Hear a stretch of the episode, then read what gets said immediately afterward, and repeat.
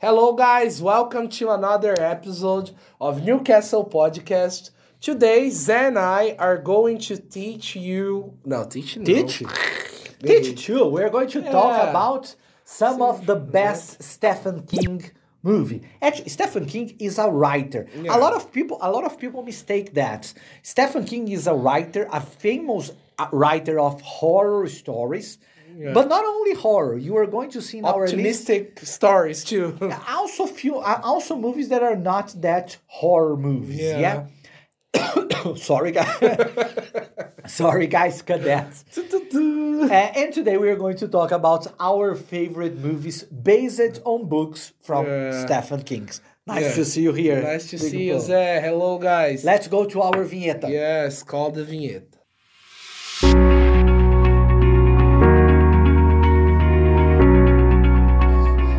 Guys, as Zé has already mentioned and told you, we're going to tell you our okay our list of favorite movies of Stephen King.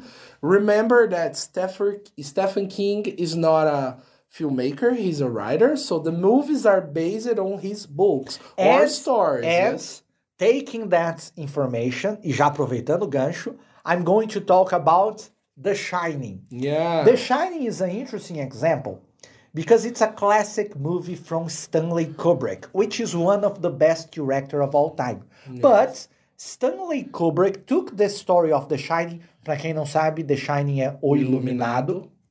He took the story and he made a absolutely great movie, but Stephen King doesn't like that movie. Yeah. It's actually a, a He didn't like it at first. he didn't like, and he made another version of O Iluminado, The Shining, based more more faithful to his book, because the original Shining is completely not completely, but very different from the movie. But I really like The Shining, very good, but it's one that is very different from the book.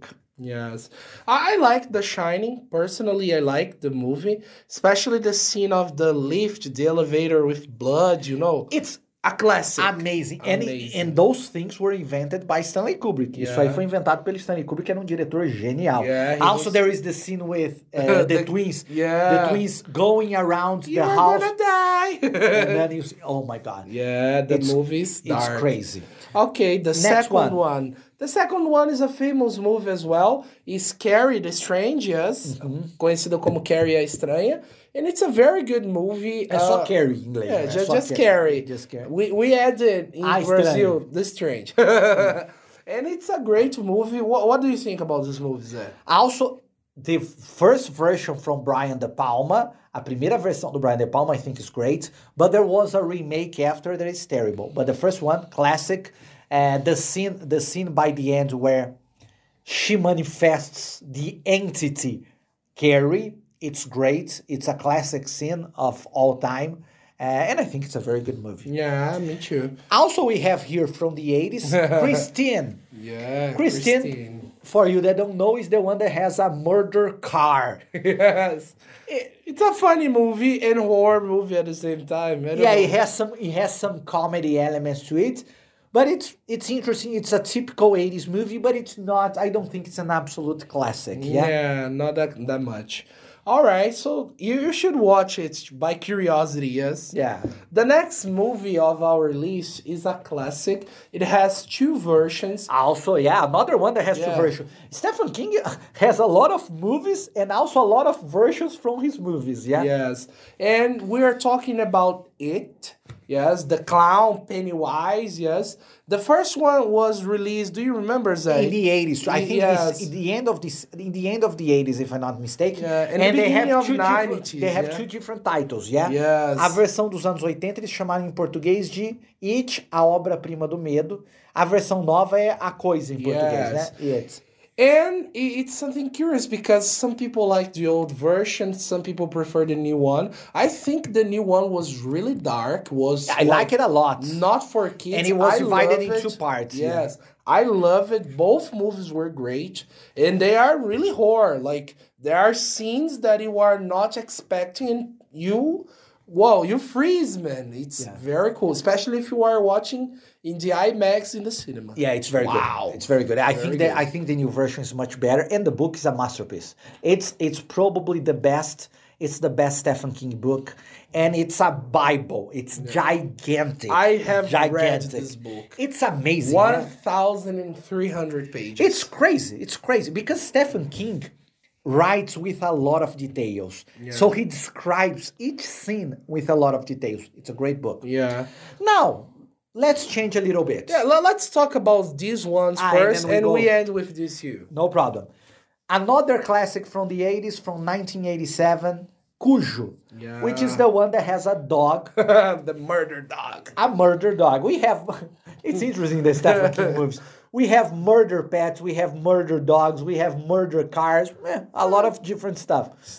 But an interesting movie, also one that passed a lot in Sessão da Tarde in Brazil, yeah. Yes. Interesting. Not not that great, but an interesting one. Yes. And the next one is okay, Cemitério Maldito, but in English the name is different, yes? Pet Cemetery. Tem Pet até a música Sematary. do. Tem até a música do Ramones, a do Yeah. Ramones, né? I don't wanna be dead in a pet cemetery.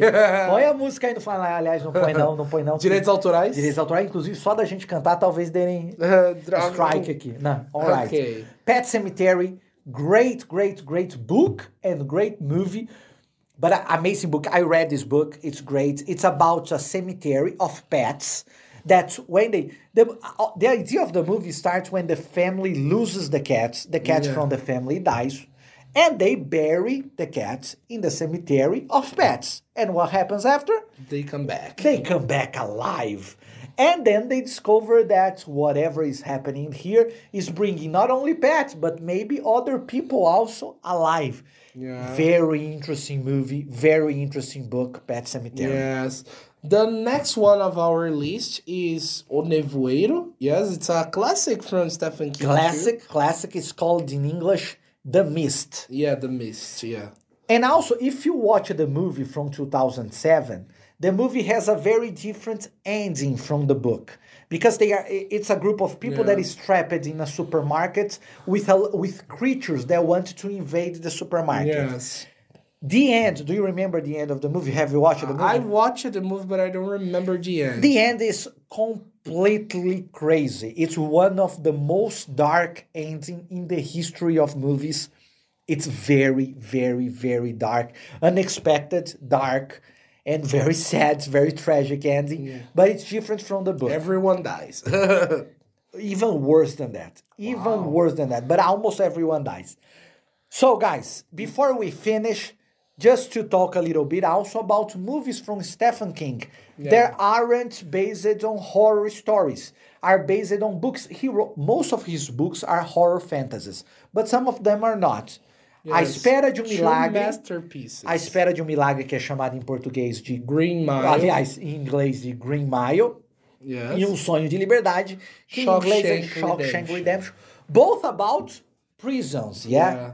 And both amazing. Beautiful movie. Beautiful so beautiful. Green Mile, Green Mile has an aspect of fantasy supernatural, Yes. but I, uh, uh, a Shawshank Redemption, Sonho de Liberdade, doesn't. It's only a drama about It's jail. a, a real human movie. You see the feelings, the desperate, the fear.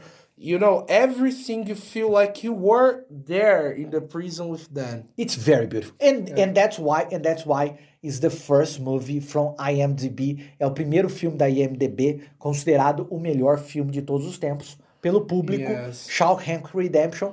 Guys, that was it for today. Yes. Was a good list, yeah. we almost didn't have time to talk about everything Yeah. because a lot of great movies. There are also other great movies based on Stephen King novels. Yes. but these ones are our favorites. Yes, and in next in the next episodes in the future, we will talk about other filmmakers. We have many names and many movies to talk about. Perfect. So, thank you for watching and see you guys. See you. Bye, Big Paul. Bye guys.